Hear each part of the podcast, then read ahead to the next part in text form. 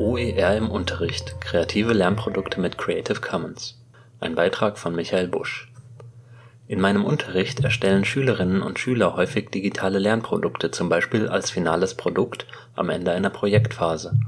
Beispiele für Lernprodukte sind unter anderem M-Books, Webseiten und Blogs, Erklär und Dokumentationsfilme, Audiopodcasts, digitale Poster, Mindmaps, Infografiken oder Bildschirmpräsentationen Je nach benutztem Tool sind diese Lernprodukte lokal auf dem internen Speicher des jeweiligen Geräts oder auf einem externen Server, also in der sogenannten Cloud gespeichert. Unabhängig davon, ob ein Lernprodukt offline oder online existiert, lege ich großen Wert darauf, dass meine Schülerinnen und Schüler ein Verständnis für die Bedeutung des Urheberrechts entwickeln und damit verbunden sensibilisiert werden für eine rechtskonforme Nutzung von Fremdinhalten im Folgenden möchte ich ein von mir durchgeführtes Unterrichtsprojekt an der Oberstufe Langenhorn im Fach Englisch beschreiben und aufzeigen, welche Rolle OER in diesem Kontext spielten. Bei dem durchgeführten Projekt handelte es sich um eine kreative Auseinandersetzung mit dem Buch The Great Gatsby. Nach der Lektüre haben sich die Teilnehmenden in Kleingruppen zusammengefunden, um mit der Projektarbeit zu beginnen. Ziel war es, ein selbstgewähltes digitales Produkt zu erstellen, um sich mit einem zentralen Aspekt des Buches auseinanderzusetzen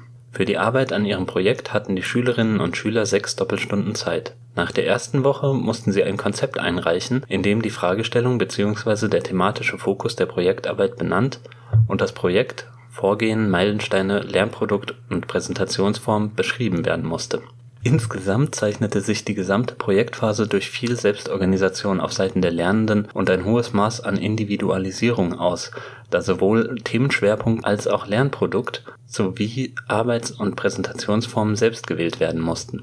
In insgesamt fünf Gruppen wurden sehr unterschiedliche Lernprodukte erstellt: ein Gatsby Party Blog, eine Filmdokumentation über die Roaring Twenties eine Mockumentary inklusive Fake-Interview mit dem Real Gatsby, einen Tumblr-Blog zum Leben Gatsbys sowie eine Webseite über die Hidden Diaries von Gatsby und seinen Freunden. Am Ende haben die Schülerinnen und Schüler ihre Produkte präsentiert. Auch hier sollten sie kreative Wege finden.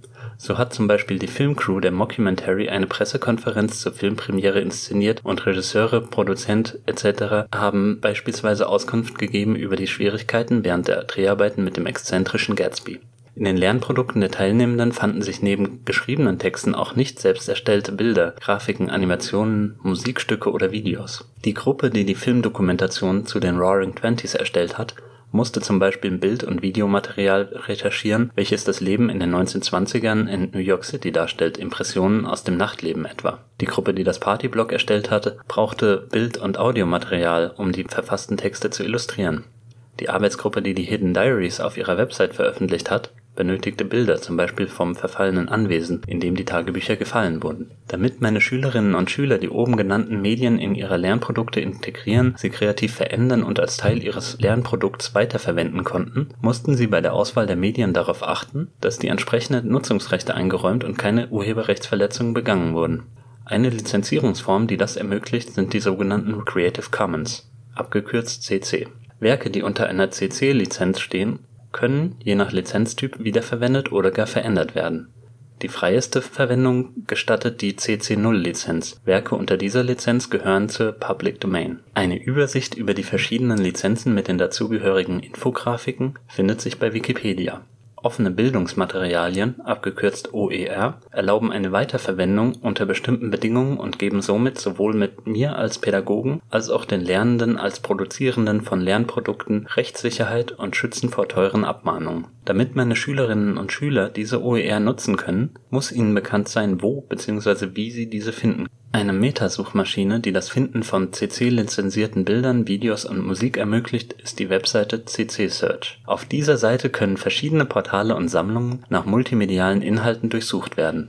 Es genügt, ein Stichwort einzugeben und die jeweils zu durchsuchende Plattform durch Anklicken auszuwählen. Neben der Verwendung CC-lizenzierter Werke können Lehrerinnen und Lehrer sowie Lernende auch selbst Werke erstellen. In diesem Fall sind sie selbst Urheber und haben die Rechte an ihrem Werk können es also nach Belieben weiterverwenden. Möchte man Dritten die Möglichkeit einräumen, eigene veröffentlichte Werke zum Beispiel Lernprodukte zu nutzen, zu bearbeiten, zu verändern und neu zu veröffentlichen, dann bietet es sich an, das gesamte Produkt mit einer der CC-Lizenzen zu versehen.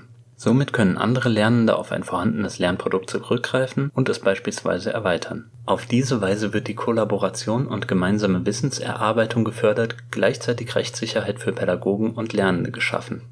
Tipp Copyrights und Lizenzmodelle sind didaktisch im Modul Urheberrecht des Hamburger Medienpasses aufbereitet, herausgegeben vom Referat Medienpädagogik des Landesinstituts für Lehrerbildung und Schulentwicklung. Das Gesamtpaket beinhaltet Stundenentwürfe für drei Doppelstunden mit Lehrmaterialien für Lehrkräfte